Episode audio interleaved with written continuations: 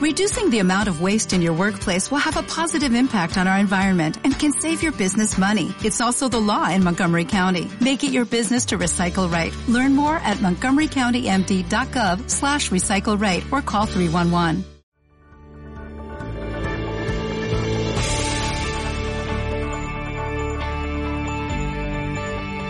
En Lenguaje Gol, escuchas Kubayern Podcast.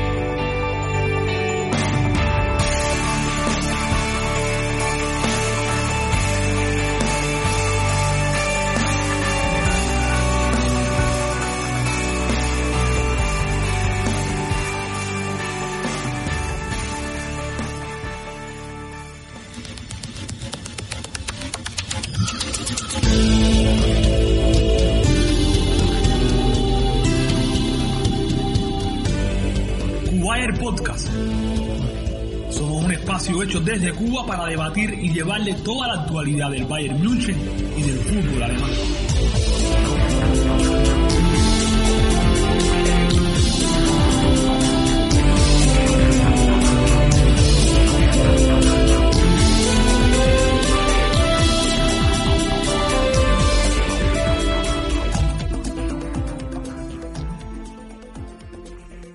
Willkommen amigos, bienvenidos a Cubayer Podcast. Mi nombre es Adrián Cáceres y te estaré acompañando en este podcast realizado desde Cuba, desde la Peña Cubayer, dentro de la familia Lenguaje Gol, para hablar de fútbol alemán, de la Bundesliga y por supuesto del actual mejor equipo del mundo, el Bayern Múnich. Un Bayern que esta semana extendió su racha de victorias en Europa y en esta ocasión llegó a la decimoquinta de manera consecutiva en la UEFA Champions League. Todo un récord que agranda más el momento por el que pasa este equipo histórico. Y la Champions, la Europa League, la Bundesliga y la Frauen Bundesliga son nuestros temas principales en esta emisión. Para conocer sobre todo esto tengo una alineación de lujo con mi siempre estelar colega Alejandro García con cuenta en Twitter arroba Ale García 98.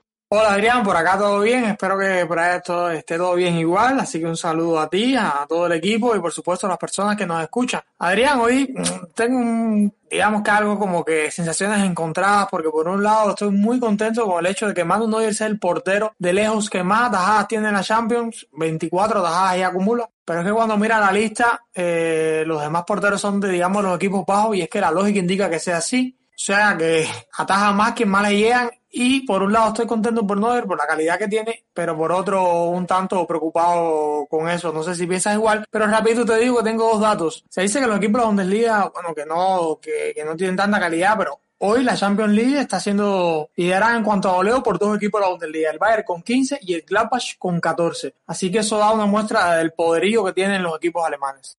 En efecto, Ale, una jornada que, de, Champions y de Europa que estaremos hablando en lo que resta de programa, muy interesante, como nos decías, este dato que nos aporta súper, súper interesante, los reflejos de lo que va siendo la temporada del actual campeón, el Bayern Múnich, y de la impresionante temporada también de los Potros. Y antes de pasar a nuestro invitado de hoy, que más que invitado ya viene siendo de la casa, creo que a pesar de no haber militado en clubes alemanes y de no tener, por de alguna manera decirlo, vínculo con el fútbol alemán, en Quad Podcast no podemos pasar inadvertido. Y es que este miércoles pasado el Pelusa, el eterno 10 del Napoli y del fútbol argentino, jugó su último partido en la tierra. Entristecidos, el público llenó un estadio mundial que le vio retirarse a través del túnel de la inmortalidad hacia la permanencia en la historia de este deporte. Desde Cubair Podcast les enviamos nuestras condolencias a sus familiares, amigos y a todos sus fieles seguidores. Una, una lamentable noticia para los amantes del, del fútbol mundial que sin dudas estaremos de luto un buen tiempo con la partida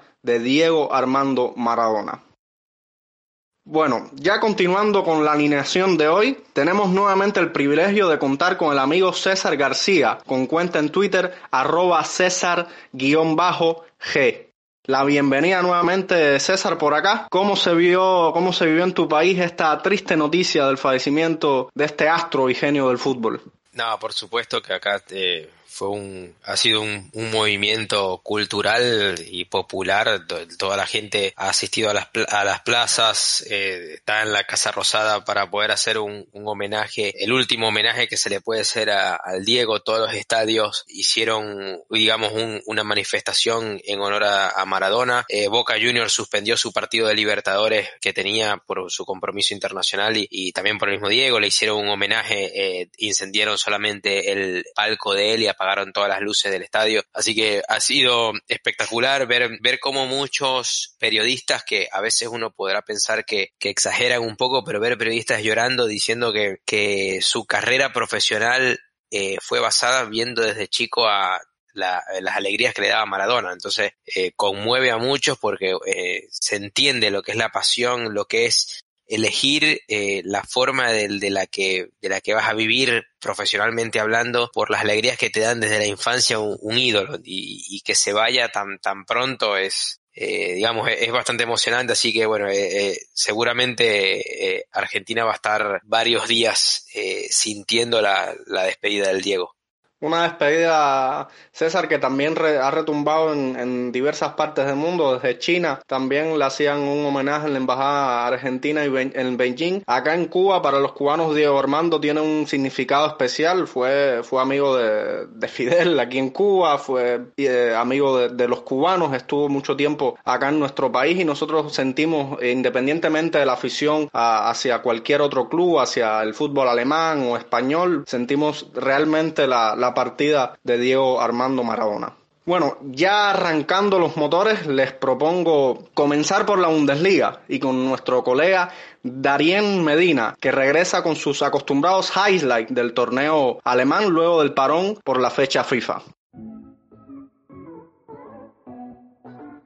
Muchas gracias Adrián, un abrazo para ti, también para Ale desde la distancia. Y bueno, y por supuesto para todos y todas las amigas que nos escuchan, el agradecimiento por seguirnos. Ya es historia la octava jornada de la Bundesliga en la que Bayern, ocho meses después, que se traducen en 13 partidos, salió sin los tres puntos de su estadio. Tras el empate a un gol frente a un Werder Bremen, un equipo que al que el Bayern le había mayoreado en las últimas temporadas, pero que en esta ocasión no pudo ser así. Luego de varios intentos, fue finalmente el Bremen el que abrió el marcador a través de Egenstein. Esta vez Neuer no pudo salvar tras dos intervenciones increíbles. Esta anotación llegó en el minuto 45. Ya en la segunda mitad, el Bremen seguía creando peligro ante un Bayern muy espeso sobre la cancha y finalmente sería Coman el que pondría la igualdad en el marcador fue en el minuto 62 y sería ya un empate definitivo, un gol de cabeza que mucho nos hizo recordar a aquel de la final de la Champions el pasado 23 de agosto. Fueron 90 minutos en los que Bayern no pudo desplegar todo su potencial y que lo dejó con un punto suficiente para cerrar la fecha en lo más alto de la tabla. Entre tanto, la jornada tuvo al Borussia Dortmund como uno de, de los mayores atractivos,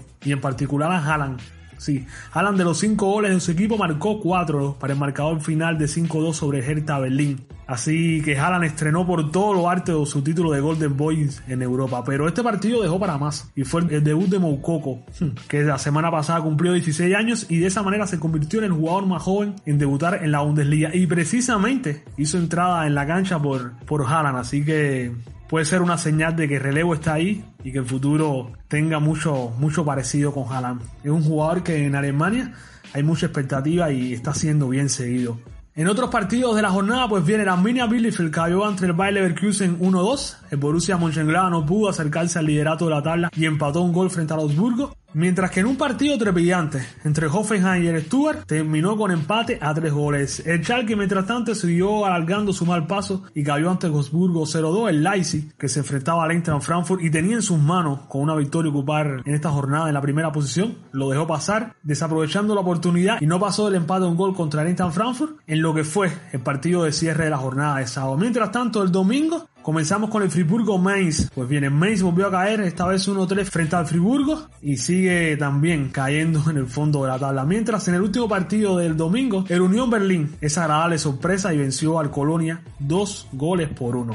Pues tras ocho jornadas disputadas, el Bayern, a pesar del empate, como había dicho anteriormente, logró permanecerle en el liderato de la tabla con 19 puntos, pero bien cerca tiene al Borussia Dortmund con 18, el Bayern Leverkusen con la misma cantidad, el Leipzig con 17, mientras que en posiciones europeas encontramos al increíble Unión Berlín con 15 puntos y al Wolfsburgo con 14, el equipo que desplazó al Borussia Mönchengladbach hasta la séptima posición. Mientras tanto, en los goleadores Lewandowski se encuentra en el primer lugar con 11 goles y tras los 4 goles de Haaland se pegó y llegó a 10, mientras que Mateta, Kramaric y Alario llegaron a 7 goles. A grandes rasgos esto fue lo acontecido en la octava jornada de la Bundesliga. Este fin de semana viviremos la novena y ya usted sabe que aquí en Kuwait Posca tendrá lo mejor de esa jornada. Un abrazo para todos, un saludo y nada, aquí estamos, mía san mía, cuídense mucho.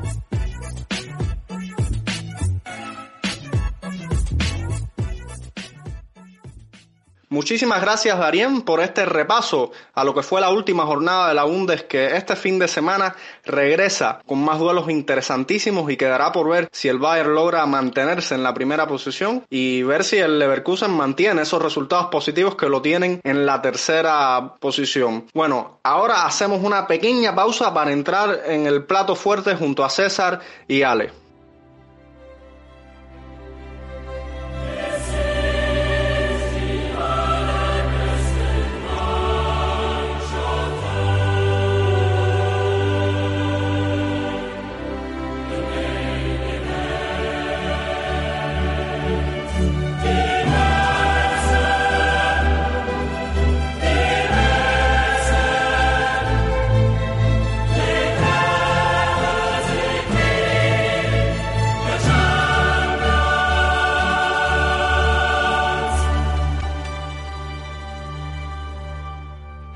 Y luego de este precioso himno que nos pone los pelos de punta, toca charlar sobre la actuación de los equipos alemanes en la Liga de Campeones. Otra semana más, con buen poderío teutón, victorias del Bayern, Dortmund y Gladbach, mientras que la nota discordante la aportaron los toros al caer por la mínima frente al Paris en el Pack de Prince. Ale, comienzo contigo para que nos dejes como ya es habitual el titular de, de esta jornada Champions. Bueno, en este caso mm, especial diría que me voy a ir solo con, con el Bayern, pudiera ser un Bayern sí sin pausa pero sin prisa en la Champions, pero si tengo que resumir, mm, digamos, toda la actuación alemana, habría de que casi un pleno alemán en Champions. César, ¿cuál, cuál sería el titular que pusieras en, en tu portada? Rose se acerca a lo imposible.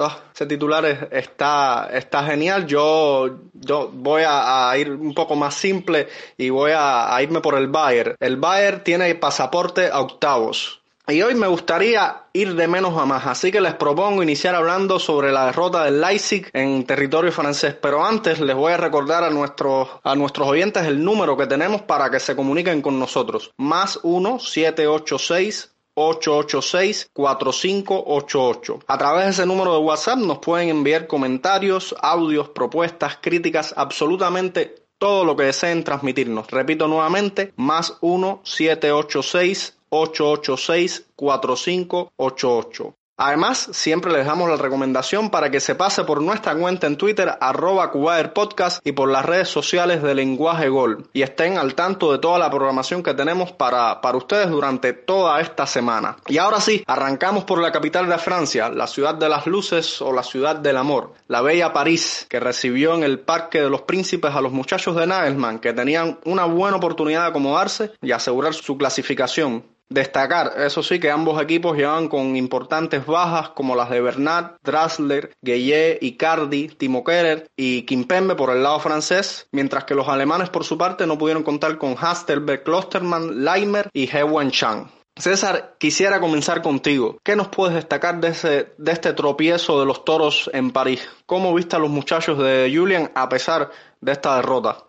Creo que tuvieron una mejora de lo que, lo que vienen haciendo. Creo que de a poco el Leipzig está intentando retomar su ritmo. Eh, el, problema es la, contundencia arriba. Creo que es algo que, por más que vuelva Klosterman, por más que vuelva Halstenberg, el mismo Leimer, que para mí es un jugadorazo, creo que están, están necesitando de algún goleador. Creo que Nagelsmann insistiendo con Poulsen de nueve, de única punta, creo que se equivoca obviamente es ciento de la posesión, lograron hacer eh, una buena cantidad de remates, creo que llegaron a casi 20 remates al arco entre los bloqueados y, y los desviados, simplemente eh, falló contundencia, vimos una vez que Forsberg tuvo para, para hacer el empate, también lo tuvo Poulsen, y, y no era que pasaba cerca, era que ocurría una mala definición y y se le iba el partido. Creo que va a tener que trabajar mucho en la contundencia. Por ahí se habla que, que Soboslai podría estar llegando en enero. No sé si con la que se falló frente a Neuer, no sé si eso habrá acelerado o no la, la contratación, pero, pero sí, para mí necesita contundencia este equipo y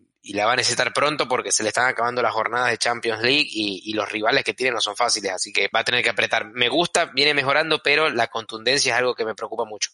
Exactamente, César, la contundencia y, la pólvora que necesita este equipo, que como bien decía, se extraña mucho a ese 9 de área que adolece actualmente no solo el Leipzig, sino todo el fútbol alemán. Ale, voy contigo. Siempre hablamos de lo difícil que era este grupo H, pero vaya, eh, aquí entre nosotros, digamos que siempre le pusiste o le pusimos a la, la fichita a los toros para clasificarse a octavos. Quedan solamente seis puntos en juego, faltan dos jornadas. ¿Tú ves a los pupilos de Nagelsmann remontando y consiguiendo la clasificación? Bueno, a ver, de poder pueden, matemáticamente pueden, lo veo...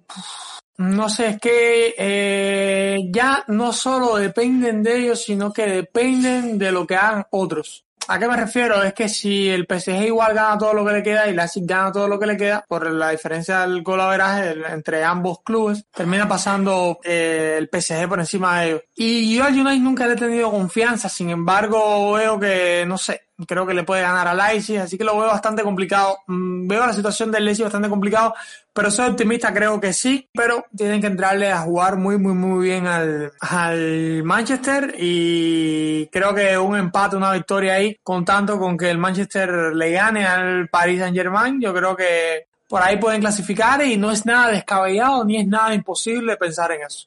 Bueno, esperemos que, que, se dé y que no sean que no sean una decepción más. Hablando de excepción, César, voy cierro contigo ya este tema de, de, los toros. ¿Tú consideras que si este equipo no pasa a la fase de octavos de final sería una decepción? es, es, complicado decirlo porque le tocó un, un equipo difícil, pero a pesar de la baja de Timo Werner, yo creo que sí. O sea, me decepcionaría el hecho de que, de que Leipzig no pudiera eh, avanzar. Me, me, parece que no, no podemos hablar de fracaso, pero sí sería decepcionante que, que Nagelsmann tuviera que conformarse con el tercer lugar, más porque faltan dos fechas y está, está cerca la clasificación, porque es ganarle al Estambul, que es el rival más, más débil del grupo, y después defines de local, si bien que contra el Manchester United, pero para mí el, el, el Leipzig tiene que demostrar que es más que el Manchester United. Y ahora vamos con el Borussia Dortmund, con el equipo del suizo Lucian Fabré que recibió al Brujas de Bélgica. Los negriamarillos cuentan con el fenómeno Haaland, el Golden Boy, que arrasa con las porterías y en esta ocasión mandó a guardar el balón en dos ocasiones. Además, la fiesta, a la fiesta se sumó el inglés Jadon Sancho para dejar la pizarra con un marcador de 3 a 0. Antes de pasar con César, quisiera subrayar los 16 goles en 12 encuentros que, que tiene el noruego de tan solo 20 años dejando atrás a Mbappé, que este lo consiguió con 20 años y 306 días, y a Lionel Messi, que llegó a los 15 tantos con 21 años y 288 días. Ahora sí, César, voy contigo. ¿Qué sensaciones te deja esta victoria del Borussia Dortmund? No, fue un partidazo del Borussia Dortmund, jugaron muy bien. Eh, me preocupaba que, que no estuviese jugando con la línea de tres, que sentara en recam, pero eh, no, jugaron bastante bien. El rival también concedió muchas ventajas, pero al tener a Haaland es una que es una bestia del gol, te da una tranquilidad enorme. Algo que hemos charlado también anteriormente, no jugó Marco Royce de titular, así que para mí el equipo se sintió mucho más libre, mucho más fluido. Es innegable la calidad de Sancho, la de Reina y Hazard, o es Hazard o es Julian Brand, los dos juegan muy bien. Así que el equipo estuvo bastante, bastante libre, bastante fluido. Eh, considero que jugaron todas sus líneas estuvieron bastante compactos. Bellingham me gustó mucho. Así que eh, creo que fue un, partido redondo donde el, el Dortmund goleó, eh, estuvo tranquilo y además mantuvo la punta. Así que es algo que salió beneficiado por todos lados este equipo.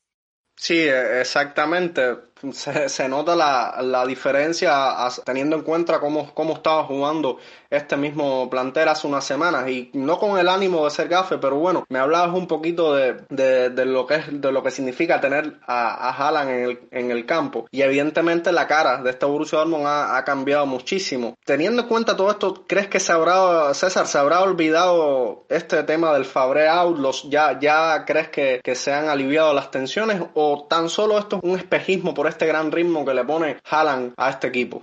Sí, yo, yo creo que obviamente la contundencia que tiene Haaland y todo el Dortmund en realidad eh, en ataque está opacando algunas deficiencias que sabemos que sigue teniendo Fabre. Yo, yo creo que igual el Borussia Dortmund no lo va a renovar, así que por más que haya, a menos que haga una excelente actuación en, en la Champions o en la Liga, creo que en la próxima temporada vamos a ver a otro entrenador. Lo, dudo muchísimo que a pesar de todo esto los directivos se, se hayan ya convencido de que Fabre sí es la solución. Creo que eh, siguen teniendo una idea, saben que, que tienen que cambiar de, de rumbo y, yo coincido con los directores. Bueno, tendría que ganar la Champions, por lo menos para, para permanecer en, el cargo, digo yo. Ale, tal parece que los Borusses van rumbo a octavos de final. Aún les queda al menos un rival bastante duro por vencer. Hablo del Alacio, que también sumó a tres frente al Zenit de San Petersburgo. En este sentido te pregunto y te pido que te salpiques un, po un poquito. ¿Tú crees que el pase a octavos está asegurado? A ver, yo diría que sí. Yo, yo creo que ya están. Creo que incluso mmm, vuelven a ser favoritos para ganarle a la Lazio este partido de vuelta. Eh, creo que son, sabes que hoy hablando de las dos caras del Dortmund, creo que son más las buenas caras que están mostrando últimamente que las malas. Así que creo que, como decía César, se van encontrando, van cuajando las piezas. Se dio cuenta de que Reus no puede ser titular. Eh, Marco Reus, que para mí, a ver, un jugador que yo admiro muchísimo, pero las lesiones desgraciadamente lastraron su carrera y bueno, ya está, no, está para ser regular, tu experiencia, tu liderazgo, ok, pero, pero viniendo desde el banco. Así que yo creo que incluso van a pasar de primero, que le van a ganar a Lazio y van a pasar de primero y de ahí para allá sí no pongo las manos en el fuego por ellos. Bueno, bueno, tranquilo, que hasta ahora nada más que se te había exigido el, el, pase de octavo y ya, ya te salpicaste. Bien, ahora vamos a dejar atrás a los, a los de la ciudad de Dortmund y nos vamos con el equipo de Marco Rose que no para de dar buenas noticias, al menos en la Champions League. Y es que los potros están cabalgando a sus anchas en Europa, en un estado de forma excelentísimo. Le propinaron otra goleada a los ucranianos en el Borussia Park. 4 a 0, goles de Lars Tindel, Nicol Bedi, de Mbolo y de Oscar Wendt. César, ¿quién nos iba a decir hace unos meses que tras cuatro fechas de Champions, el líder de este grupo sería el Gladbach? Los de Marco Ross, a pesar de dejar escapar dos puntos en sus dos primeros encuentros, parecen ser los más regulares en este grupo, con su idea de juego más clara y, y por supuesto mejor ejecutada. ¿Qué impresión te va dejando este conjunto de los potros y cómo lo tienen para pasarse realmente a octavos de final?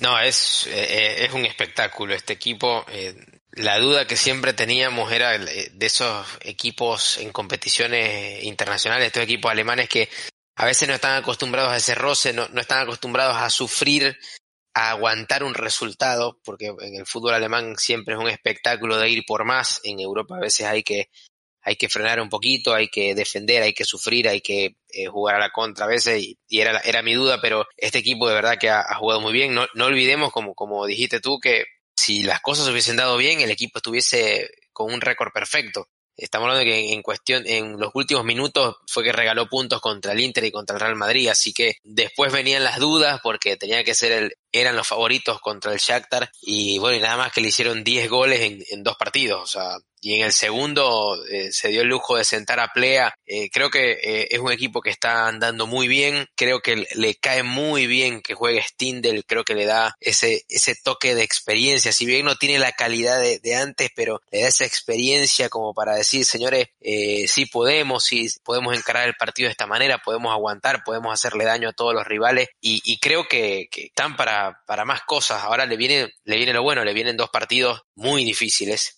recibir a al Inter en casa que está a punto de ahí creo que se, le define la temporada prácticamente a, o los objetivos del Inter entonces eh, van a ir por todo. Es, es, un es un equipo que, que está haciendo las cosas impensadas y, y, estoy muy por mi parte estoy muy orgulloso de, de lo que ha venido haciendo eh, Marco Rosa así que creo que, que como dije en el titular están a punto de hacer lo, lo imposible Sí, exactamente. ¿Quién lo diría pasar en un grupo donde están el Inter y el, y el Real Madrid? Ale, en los programas previos hablamos de lo complicado que sería este grupo para el Gladbach. que parecía estar destinado a pelear por su pase al Europa League. Solo la genial María Candelario avisoraba la pelea que harían los hermanos. A falta de dos jornadas, los de Marcos Ross tienen en sus botines el paso octavos. Solo que tienen el final más complejo. Madrid, Shakhtar y que, y que el Inter, que, que, que viene siendo la total decepción de este grupo.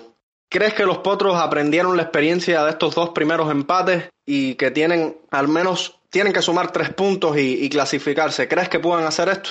Completamente, yo creo que sí, yo creo que están ahí a punto de darle umbral y sobre todo, a ver, sucede algo y es que en el partido, al menos en el partido contra el Inter, lo tienen todo, lo tienen, tienen la mesa servida porque el partido viene condicionado en que el Inter tiene que sumar sí o sí y ellos también tienen que sumar, pero no están tan apurados. Y un empate incluso les sirve. Y, y, entonces el Inter es el que tiene que proponer, el que tiene que buscar. Y eso lo deja muy cómodo para la delantera que tiene, la delantera tan rápida y tan potente que tiene el, el, el Gladbach. Yo creo que, que ese, esas condiciones le, lo van a favorecer muchísimo. Y contra Madrid igual. O sea, el Madrid sacó la casta contra el Inter, pero es Madrid que viene bastante tocado. Eh, yo creo que igual el, el Gladbach tiene para pelear completo, completo ambos partidos. Y antes decía, los dije como segundos, como yo creo que incluso pudieran terminar primero. Aún tengo mis reservas, pero, pero yo creo que de que pasan, pasan. Tengo total confianza en ellos. Sí, realmente por lo que han hecho hasta ahora y con lo que comentaban tanto César como tú, es que, que están en un estado de, de, forma excelente, con un trabajo evidentemente muy bien hecho por, por, el, por el técnico. Ojalá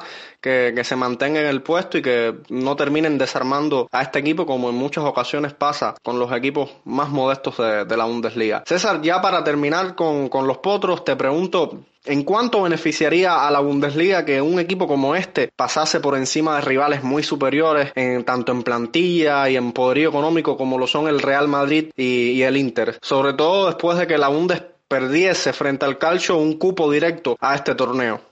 Sí, creo que eh, clasificar eh, en este grupo tan complicado, no solamente por, por parte histórica, sino por el presupuesto que maneja cada equipo, creo que sería un golpe sobre la mesa fuerte, porque así como la temporada pasada, prácticamente el Leipzig y el Bayern Múnich llegaron a la semifinal, y además de eso también teníamos a otro entrenador que era como Tuchel, que venía de la Bundesliga. Creo que todo este tipo de cosas son un, un plus ¿no? que, le, que, le, que le sigue dando a la Bundesliga, le sigue demostrando a Europa que, que los equipos no solamente están para dar espectáculos, sino que también compiten, le, le, juegan de igual a igual a los grandes. Creo que si se nos cae el Leipzig, creo que el Gladbach va a ser otro de los equipos que, que nos va a estar ilusionando mucho en esta aventura europea de este año.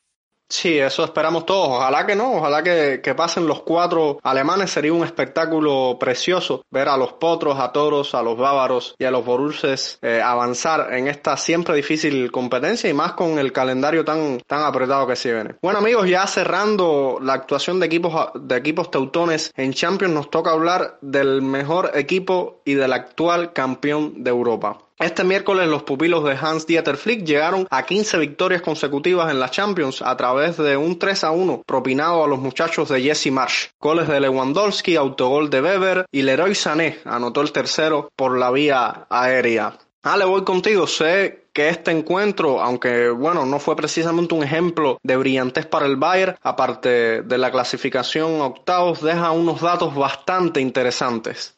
Sí, Adrián, algunos de ellos ya creo que los hemos aumentado poco a poco, pero a modo general yo te diría que es la semana del, del 15 para el Bayern. Eh, 15 victorias consecutivas en Champions, récord, ¿sabes? Siguen teniendo el récord que era de ellos mismos, bueno, que, o que tienen cada victoria suma. Eh, 15 partidos consecutivos dando de mano 9. También el futbolista que logra mmm, más partidos consecutivos supera los 14 de CR7 y de su compañero de Joaquimich, el compañero de Neuer. Y también llegan a 15 goles eh, en la Champions y, y, son el equipo que más goles anota, como decía al principio del, del podcast. También, bueno, Robert Lewandowski empata a Raúl González Blanco como el, como el tercer máximo artillero en la historia de la Champions con buenos partidos y yo creo que mejores datos que eso imposible. Sí, Ale, excelente todos estos datos que, que, nos comentan, no hacen más que evidenciar el estado de forma excelente que tiene este Bayern, que sigue sumando récord tras récord, sigue agrandando su historia no solamente a nivel colectivo, sino también a nivel individual. César, y regresando al partido en sí, cuéntanos un poco de lo que viste en este juego, el debut de Marroca con expulsión incluida. ¿Viste algo positivo que sacar sobre las ausencias de Kimmich y de Corentán Tolizó? El Bayern le, le, está costando entre el cansancio, el ritmo de juego, las ausencias, los constantes lesionados, le, le, le, está costando sostener el ritmo, sostener los partidos, que hablemos de que Neuer alcanza récord de atajadas, te dice que el, equipo está sufriendo un poquito de defensa, pero bueno, eh, es parte de lo que está apelando Flick ahora de del famoso golpe por golpe y, obviamente con el peso ofensivo que tienen los alemanes siempre van a sacar ventaja, ¿no? Porque tienen mucha más contundencia que el rival y se aprovechan de eso. Y en cuanto al debut de, de, Roca en Champions League, a mí me gustó. Sin embargo, hay mucha gente que se, se queda nada más con la expulsión. De hecho, voy a estar eh, hablando, analizando en, en, mi canal sobre el debut de Roca en Champions League y la previa contra el Stuttgart. Creo que con balón fue bastante correcto. Dio muchos pases entre líneas. Eh, se combinó bien tanto en vertical como en horizontal con sus compañeros. También se, se pudo meter dentro de los centrales cuando tocaba. Se colocaba como un tercer central por izquierda cuando los laterales estaban muy proyectados al ataque. Creo que manejó todos los fundamentos con balón bastante correctos, bastante apropiados. Creo que le falta por aprender, por supuesto, tener mucha más conexión con, con Goretzka, entender que no puede ir a la misma altura de León, sino un poquito más eh, escalonado hacia atrás, saber eh, leer los partidos cuando Goretzka se, se va a soltar, el quedarse como que para tener un poquito más de equilibrio. Eso por un lado, y por el otro, eh, creo que también tiene que medir un poquito parte de la madurez, no es lo mismo jugar en la segunda división del, del español y, y, que estar en, en, la Bundesliga con el ritmo que tiene, con el Bayern que juega prácticamente siempre eh, golpe por golpe, muy vertical y casi siempre con un mano a mano cuando te toca defender. En el primer tiempo hizo una entrada desmedida que no correspondía y después en el segundo tiempo por, por querer anticipar para mantener el, ataque posicional que tenía el Bayern entra a destiempo, eh, algo innecesario. Entonces creo que esa parte de la madurez es la que va a tener que, que mejorar. Lástima la, la, la reacción que hace Flick de que dice, bueno, te estoy dando la oportunidad, venías tan bien y te vas a, a expulsar así, pero, pero creo que es un jugador que, que va a estar recibiendo minutos. Una pena que se pierda la, eh, el siguiente partido contra el Atlético Madrid, porque con el Bayern clasificado era una oportunidad ideal para seguir sumando minutos. Esperemos que más allá de los minutos tome confianza y tome la habilidad y la calidad que quiere Flick para que si bien nunca se va a poder cumplir el, molde de Joshua Kimmich, pero que ya cuando llegue febrero o marzo, que es cuando se pone bueno todo, saber que podemos contar con un sustituto de Joshua Kimmich para poder descansar al alemán. Sí, efectivamente, César, de esto, de esto se trata eh, la idea de Hansi Flick tener un equipo sólido como, como este Bayern, de que todos puedan disputar al menos algunos, algún que otro partido para ir eh, adaptando cada muñequito a, sus piezas. Piezas que la próxima semana se tendrán que enfrentar a un Atlético de Madrid en el Wanda Metropolitano, un Atlético necesitado de sumar de a tres, de ellos dependen su, su clasificación a la siguiente fase. El Cholo decía que se le iba a acabar la, la racha de invicto al Bayern Munich, vamos a, a ver qué pasa. Por su parte, el Gladbach recibe al Inter en el Borussia Park. Tienen en sus manos unos tres puntos importantísimos para, para clasificarse y dar la campanada como en mi opinión sería la, la sorpresa del, del torneo. Un Inter que también necesita sumar de a tres, que viene en un momento eh, horripilante, por de alguna manera des decirlo, y que van a salir a buscar el partido. Vamos a ver si los potros pueden contragolpear. Y ya cerrando la actuación de equipos alemanes en la Champions, tenemos al Borussia Dortmund que, que ha mostrado durante todo este tiempo, al menos las últimas jornadas, una buena cara. Se, este Borussia Dortmund se medirá a la Lazio, un grupo bastante parejo. La, la pelea está entre este Dortmund y, y, la Lazio para ver quién, quién pasa de, de, primero. Yo espero que los, que los de Fabré mantengan esa, esa buena cara y, y tengan a sus hinchas contentos. Partidos, todos ellos importantes, en todos ellos nosotros vamos a seguir fieles a la tradición de Kuwait Podcast y vamos a, a, lanzarnos en la piscina. César, ya sabes que, que, nos encanta esto de predecir los resultados, así que te voy a, te voy a dejar que empieces. ¿Cuáles son tus pronósticos para estos cuatro duelos súper importantes para el fútbol alemán? En cuanto al Bayern Múnich, en el partido que tiene que visitar al Atlético Madrid en el Wanda Metropolitano. Creo que no, voy a ver si me sirve de contragafe, pero creo que se acaba la racha de, del Bayern Múnich. Creo que eh, con todas las rotaciones que ya, además que están clasificados, con todas las rotaciones que va a necesitar hacer Flick, es un momento ideal para descansar a, a varios jugadores, creo que, y el Atlético de Madrid todo lo contrario, necesita ganar. Creo que ahí se puede acabar la racha. Veo una, una victoria de, de lo que es eh, este Atlético Madrid. Ya en el grupo B, el Gladbach creo que va a conseguir un empate de local con el Inter. No, no lanzo la victoria porque creo que el Inter está bastante necesitado. Creo que va a ser un partido difícil, como todos los partidos de este grupo, para, para poder clasificar. Creo que con el empate no solamente se clasifica el Gladbach, sino que elimina al Inter. Así que es un resultado que de verdad cierra por, por todos lados, ¿no? Entonces eh, me veo con un, con un empate contra el Inter. En cuanto al Borussia Dortmund, ese partido está durísimo con la Lazio, porque la eh, no está en el primer lugar porque Inmóvil estaba ausente por el COVID y, y ahora que vuelve, ya volvió, sigue haciendo goles, entonces eh, le vuelve a tocar al Dortmund enfrentarse a la mejor versión que tiene la Lazio. Creo que es el, este es el famoso golpe o prueba de, de carácter que le llega al Dortmund cada año y, y constantemente me, me, me decepciona. A veces creo que voy a, voy a creer una vez más en este equipo y creo que le, le gana la Lazio. Y ya por último, el partido del Leipzig contra el Istanbul, que es en, en, Turquía. Creo que el Leipzig va a retomar el camino, va a meterle presión tanto al Manchester como al Paris Saint Germain. Veo una victoria de los alemanes. Ale, te toca el turno de lanzarte. Voy un 3-2 Bayern, voy un 2-2 Gladbach eh, Inter una victoria 2-1 del, del Dortmund, perdón, y igual marcadora victoria del Leipzig. Yo voy a ser un poco más, más conservador, voy por un 2-1 del Bayern en el Wanda, a pesar de, de, esas rotaciones que va a hacer, que va a hacer Flick, como bien decía César, yo creo que los que, los que vayan a, jugar por el Bayern van a querer mostrar lo mejor de sí y van a, probar que tienen calidad para estar en, en, este equipo. El Gladbach Inter lo veo también complicadísimo, pero yo creo que sí que los potros van a saber leer este partido, no desesperarse y entender que, como dice César, con un solo punto ya eliminan al Inter y tienen la, la clasificación. Voy con un empate a, a uno en este, en este Borussia Park. Mientras que el Borussia Dortmund Lazio, ese la verdad que está re difícil de, de, de, predecir. Si nos guiamos por el corazón, obviamente uno quiere que, que gane el Borussia Dortmund y más estando en casa. Bueno, vamos a ponerle un, un 2-1 favorable al, al, Borussia, al Borussia Dortmund. Y en el otro partido, creo que efectivamente los de Nagelsmann tienen amplias posibilidades de ganarle al, al turco, así que vamos a ponerle un, un 3-0. Y ahora pasamos a la Europa League. Esta semana los dos equipos alemanes también mantuvieron su paso triunfador. El Hoffenheim venció 2-0 al Slovak Leveren, goles de Baumgartner y de Kramaric de penal. Y el Bayer Leverkusen venció 4-1 al Apoel Bercheva, goles de Schick, Bailey, Dermirabai y Alario. Por los derrotados, Shaviro. César, tus impresiones sobre estos encuentros de la UEFA Europa League.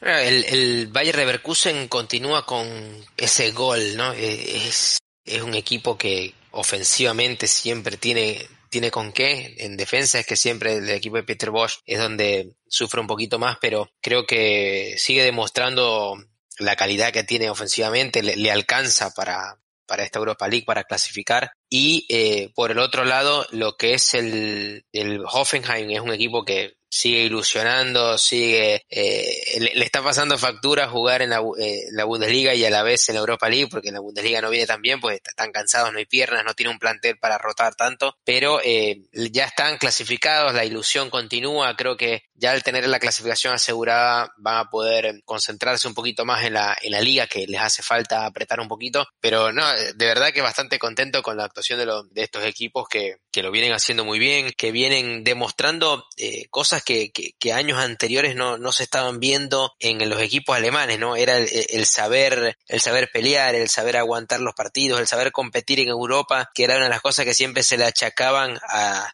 a los equipos alemanes, creo que esta vez eh, de verdad que han, han cumplido y, vienen bastante bien, así que esperemos que tengamos equipos alemanes para rato. En efecto, eh, si hay algo que siempre se le ha achacado, como, como bien nos decías, es precisamente el no saber competir. Ya creo que desde el año pasado eh, se vienen haciendo buenas actuaciones de los equipos alemanes, tanto en Champions, obviamente, no solamente con el campeón, sino también con, con el Leipzig, que en su momento también hasta donde pudo el, el Borussia Dortmund. Y esta Europa League que, que también está dejando buenas sensaciones para los fanáticos a la, a la Bundesliga. Bueno, con la Europa League despedimos a nuestro amigo César García que nos acompañó una vez más por este recorrido de los equipos alemanes en competencias europeas. César, espero que nos acompañes en la próxima semana y que nos dejes alguna recomendación para tu canal de YouTube. Espero también que te la hayas pasado bien conversando con nosotros.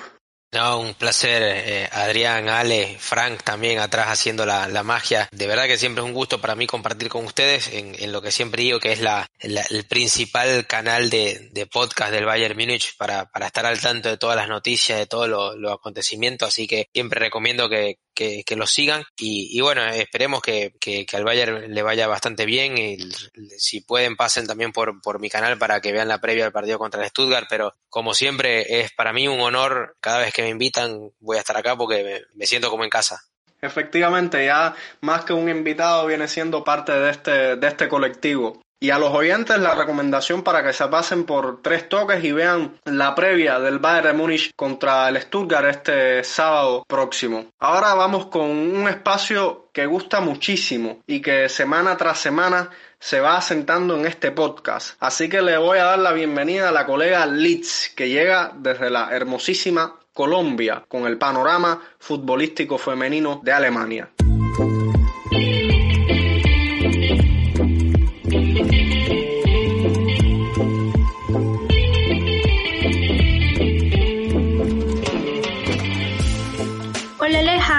Adrián, oyentes del podcast. Yo soy Liz y vengo otra semana a hablarles de lo que aconteció en la D-Liga, Bundesliga o Liga Femenina Alemana.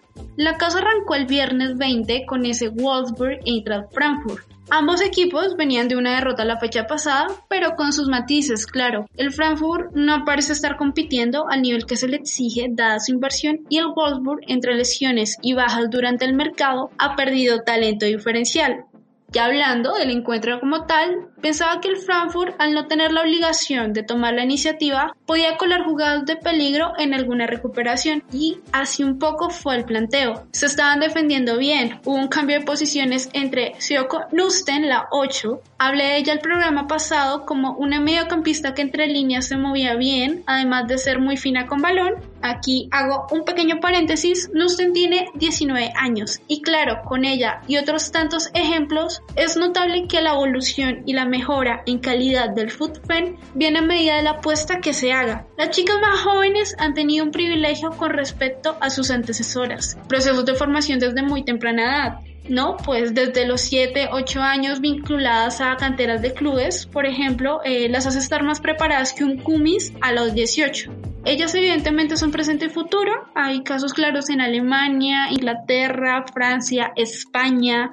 España que está haciendo una cuna tremenda de futbolistas. Breve mención al Barcelona, que es sin duda el equipo más sugerente de ver hoy en día en Europa. Y cierro paréntesis. Decía que hubo un cambio de posición entre Nusten, que jugaba por derecha, y Laura Ferensanger, que era la medio centro. Raro al inicio, pero luego ves las cualidades de Nusten como lanzadora y tiene sentido. En el Wolfsburg también un cambio significativo para el devenir del encuentro. Joel Wendemeyer por una felicita Rausch que tuvo un partido difícil en Múnich. Wendemeyer que es diestra entró a ocupar el lateral izquierdo. Esto fue muy conveniente para la jugada estrella del partido, ya Katfi bajó a dar un apoyo en mitad de cancha atrajo a cuatro jugadoras, ahí pues muy piladas del Frankfurt no estuvieron, se giró y se la pasó a Wendemeyer que subía sola por izquierda. Ella enganchó para adentro y ya en la frontal mandó un misil teledirigido al arco. Es precioso el efecto que toma el balón y cómo se mete por todo el ángulo, definitivamente un perro golazo. Esto fue al minuto 9, un poco de mala suerte para el Frankfurt hay porque todo el primer tiempo es más o menos disputado. Logra neutralizar a las lobas y generar una que otra jugada al peligro. El tema es que contra Wolfsburg las que tengas hay que meterlas. Ellas no suelen dar más chances y con el correr de los minutos van encontrando soluciones. Y eso fue lo que pasó básicamente. Al 64 gol de Elena Oberdorf tras una asistencia muy buena de Ingrid Egen y Gosling pondría el 3-0 de penal.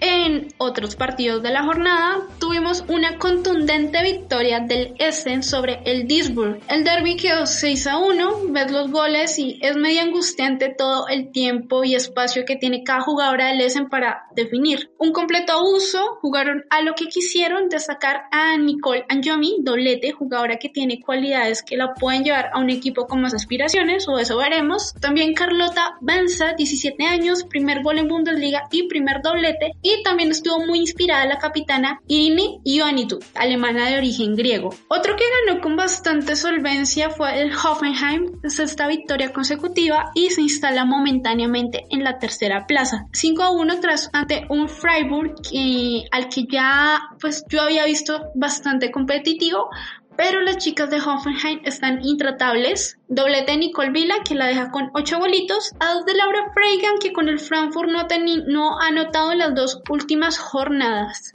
Ya en el último partido, eh, este fue disputado por Meppen y San, los dos equipos pues son de la zona baja. El Mepen recién ascendido se impuso 2 a 1 en lo que sería su primera victoria en Bundesliga. Día histórico para el club y hay una entrevista muy bonita con la jugadora que abrió el marcador. Isabela Yaron, la joven de 18 años, cuenta cómo fue su debut en el once inicial tras unas semanas arrastrando problemas físicos, su gol en el minuto 20 tras una jugada preparada, los gritos de alegría y el no saber hacia qué brazos correr primero, posteriormente los minutos sufridos desde el banco, el viaje en autobús de vuelta a casa de 6-7 horas, que con la victoria se volvería más ameno, y el examen de 4 horas que le esperaba. Bueno, como pudieron darse cuenta, faltaron dos partidos. Casos de COVID obligaron a reprogramarlos. El primero de estos es el Bayern contra el Bayer Leverkusen y el Turbin Potsdam contra el Wender Bremer. El primero ya tiene fecha,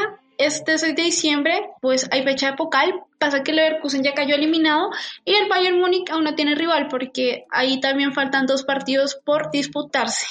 La tabla de clasificación previa a que se jueguen todos los partidos de la fecha quedaría así. Bayern líder 27 puntos, segundo Wolfsburg con 25, en tercera y cuarta plaza Hoffenheim y Turbin Potsdam con 19, después van Frankfurt, Essen y Leverkusen con 14 puntos, ya en octava posición encontramos al Fribourg con 12, le sigue el Wender Bremer con 9 y la lucha por el descenso se pone linda, San 6 puntos, Meppen 5 tras esta victoria. Y el Duisburg es último con 2 puntos. En noticias de esta semana eh, tenemos las candidaturas para el Debes femenino y masculino. Con las chicas encontramos nominada a Jennifer Marosan, Maro, la estrella de la selección alemana y del Olympique de Lyon. Como portera está nominada Anne-Catherine Berger, jugadora del Chelsea. Y en entrenadores, Stefan Lerch, de Wolfsburg. También se sortearon los 16 de final de la Champions League Women esta es la edición, bueno, esta es la última edición como con este formato de eliminatorias a dos partidos. En el siguiente año van a clasificarse más equipos y con ello habrá una fase de grupos. Pinta bien interesante, pero sí, retomando lo que será la Champions 2021, los equipos alemanes clasificados son el Wolfsburg y el Bayern. El rival de las Lobas es el ZFK Spartak, equipo serbio, líder de su liga, y el Bayern a priori tiene un rival más duro, el Ajax de Ámsterdam, que también tiene una sección femenina bien trabajada, hay que decirlo. La ida se jugará el 9 de diciembre y la vuelta el 15. Y no siendo más, hasta aquí el reporte de fútbol femenino en Alemania. Cuídense mucho y tengan una linda semana.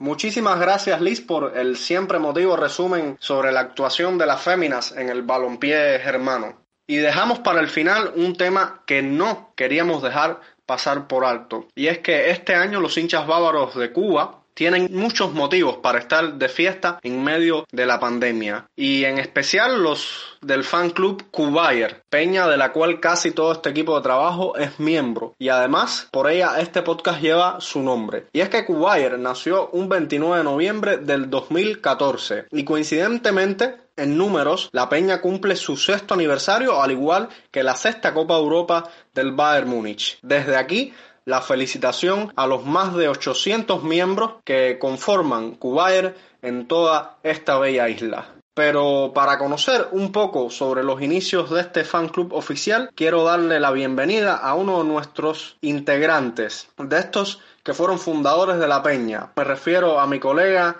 Rafael Román. Rafa, bienvenido una vez más a Cuba Podcast. Ah, muchas gracias por la invitación. Eh, muy contento de estar nuevamente aquí. Pues eh, saludo para todo el colectivo de trabajo y para todo aquello que nos escucha. Rafa, creo que siendo fundador de Cubaer no podíamos em-, empezar de otra manera y es que sería súper interesante que nos dejaras a modo de resumen cómo surge esta peña y, por qué. A ver, amigo, ¿cómo te cuento esto? Porque es una historia bonita y complicada. Bonita porque la peña surge eh, por la necesidad que teníamos los seguidores del Bayern y de la liga alemana de tener un espacio donde pudiéramos reunirnos, hablar, debatir, eh, hacer alguna actividad empezar a sumar gente a la hora de, pues, de que hubiesen partidos importantes, tener un lugar eh, donde nos pudiéramos reunir todos. Y complicado, ¿por qué fue el inicio? Porque eh, hace, pues, años atrás la internet en Cuba era casi nula. Yo me encontré a, un amigo navegando por una de las páginas de internet, un amigo Pinar del Río, que todos conocemos, y que me dice, eh, sí, empezamos a hablar del Bayern, de la selección alemana, y me habla de, de una persona en La Habana que quería pues eh, crear una peña, pero que no sabía cómo. Yo tampoco sabía, pero bueno, ya dos, tres cabezas pues piensan más que una. Entonces, pues ahí me puso en contacto con Brian, el presidente de la Peña, y entonces pues me comuniqué con él vía telefónica y ahí acordamos reunirnos en Tercer y 28, que fue donde nos reunimos por primera vez Supuestamente iba a haber un grupo de personas que Brian había convocado, pero coincidió desgraciadamente con la feria de La Habana. Brian estaba complicado, hubo problemas a la hora de los correos. En aquel tiempo pues, no había así WhatsApp, el Facebook no estaba como está ahora, y más bien era vía, vía correo o telefónico, y entonces pues parece que todo salió mal, y aquel día pues solo nos encontramos tres personas un amigo que hoy no está en Cuba tampoco, que se encuentra en Estados Unidos, Brian y yo. Entonces, pues llegamos como a las nueve de la mañana, supuestamente a esa hora ya debería estar la gente. Brian andaba enredado con su, con su feria y ahí nos dijo, espérenme aquí, vamos a esperarnos hasta las 11, 12 del día, que seguro van a empezar a llegar gente. Bueno, al final fue que Brian regresó, no llegó nadie. Y ese día eh, jugaba el Bayern y vimos el partido en uno de los locales ahí de tercera y 28. Se veía muy mal el televisor, pero lo importante fue que pues eh, trazamos las pautas de lo que queríamos hacer y cómo íbamos a crear la peña. Entonces, entre los tres acordamos hablar con Darien para que también nos, nos ayudara. Eh, al hablar con Darien, pues él convocó un grupo de amigos de Pinar del Río para la semana siguiente, más los que Brian había coordinado y afortunadamente, pues una semana después, fue un sábado, eh, nos reunimos otra vez en Tercera y 28. Afortunadamente llegó todo el que tenía que llegar e incluso aparecieron gente que, que pasaron por ahí y vieron que había pues muchos pulores del Bayern, de Alemania, eh, personas que también eran seguidores y preguntaron qué va a pasar y dicen, no, estamos creando una peña y pues preguntaron si podían sumar y pues ahí empezó el largo recorrido de esta peña. Sí, Rafa, nos gustaría que nos comentaras a todos qué se siente ser un miembro fundador de Cubair. A ver, un miembro fundador de Cubair. Esa es una pregunta, una muy buena pregunta. A ver, yo veo la peña como, como parte de mi vida. Yo lo veo así. Veo la peña como si hubiese tenido un hijo eh, he tenido, aunque he estado fuera de Cuba, he tenido la posibilidad pues de seguir en contacto, gracias a la internet, de seguir en contacto con la peña, con los creadores, con los fundadores, con los nuevos miembros. Entonces, pues al final aprendes, aprendes de los que, de la, de la gente joven, aprendes de, de los ya que son mayores que tú o tienen la misma edad, porque aprendes a ver eh, la peña de forma diferente. Aprendes a ver el fútbol también de forma diferente. Los jóvenes de hoy no ven el fútbol como lo veo yo que pues que nací en los 70, ¿no? Nací en el 75. Entonces, pues tenemos visiones diferentes a los que tienen, a los que ven, empezaron a ver el fútbol en los 90. Mayoritariamente la gente pues tiene una visión de que el fútbol es como Barça Madrid, de que tenemos que hacer grandes fichajes para hacer grandes logros. Y pues la filosofía que, que siempre ha tenido el Bayern no es así, es fichar jugadores necesarios para obtener grandes logros. Eh, entonces, pues, inculcar eso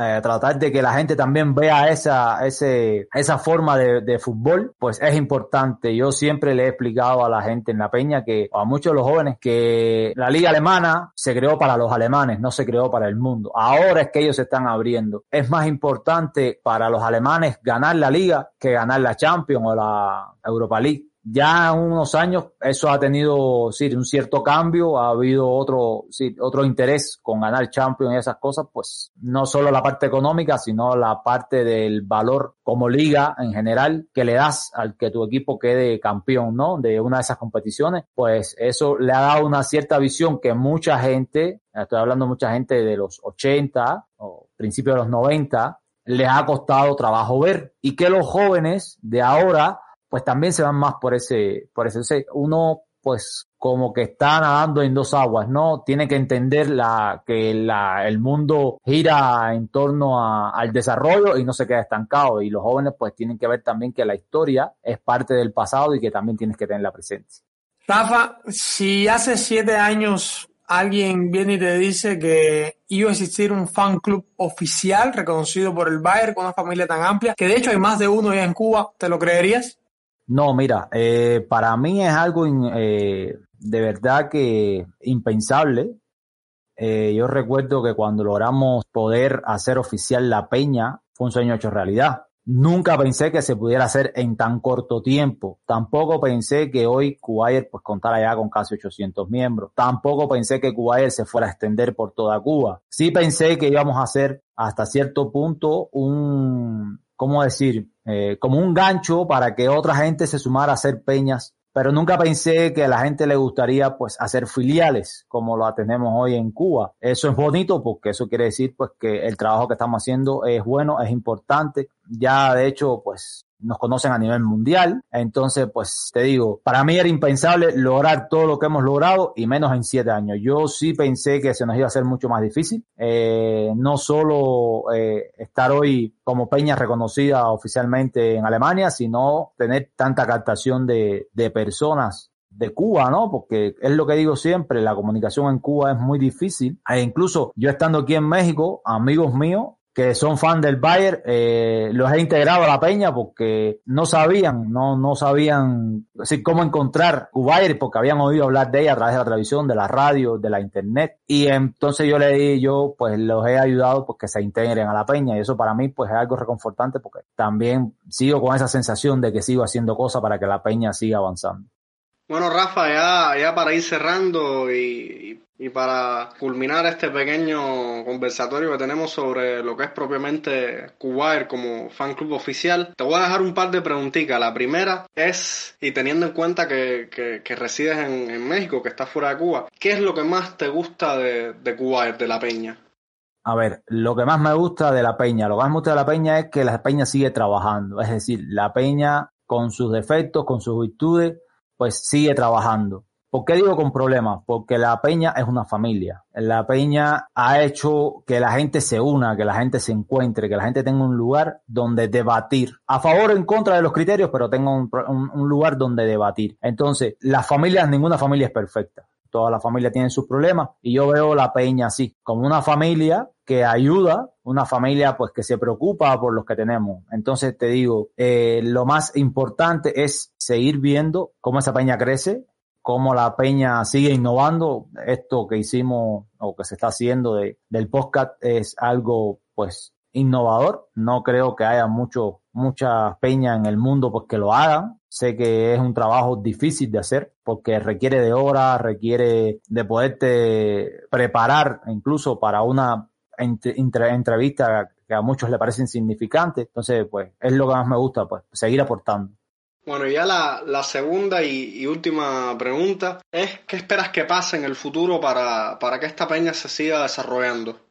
Lo que espero es que, que sigamos como estamos, que sigamos generando, que sigamos creando. Eh, espero que todo el que entra a nuestra peña, pues se motive a hacer algo, a aportar ideas. Yo siempre he dicho, es más fácil eh, parar a un loco que empujar a un bobo.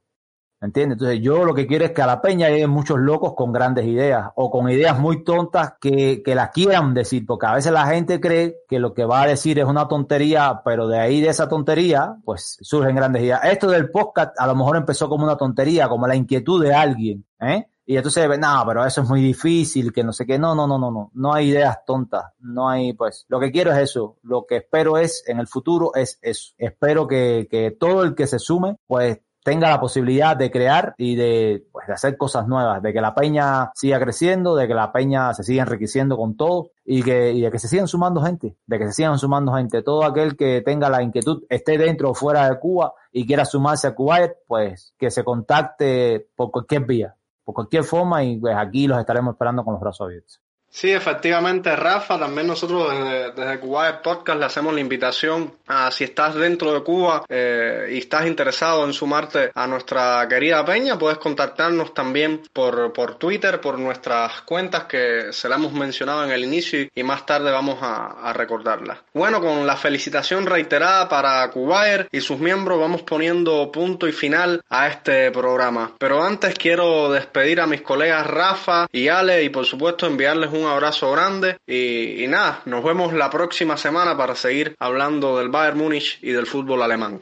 El agradecimiento a ti, Adrián, el abrazo a Rafa también y por supuesto a todos los que nos escuchan y ya saben, la próxima semana estaremos por aquí y te confieso algo, Adrián, estoy seguro de que esta semana sí, al menos dos de los resultados que dije en la piscina se cumplen. sí, eso espero, amigo, eso espero, tú vas a ver que sí.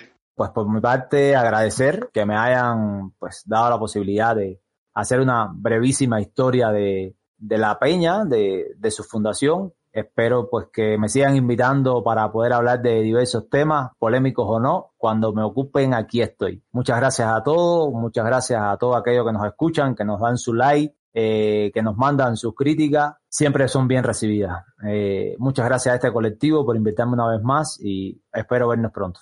Bueno, y así amigos estamos llegando al final de este podcast, no sin antes invitarlos a que nos sigan escuchando en los próximos episodios dentro de la familia de Lenguaje Gol. Además recordarles que estamos en Twitter como arroba Podcast y como arroba Lenguaje Gol Pod y que nos pueden seguir a través de esta red social. Nuestro equipo de trabajo integrado por Frank, Ale, Darien, Liz, Rafa, esperamos les haya gustado el episodio de hoy. Yo soy Adrián Cáceres y me puedes seguir en Twitter como arroba Adrián-C1992. Y de igual forma espero estén satisfechos con nuestro trabajo. A todos los que nos escucharon les doy las gracias por su atención, mía san mía y hasta la próxima.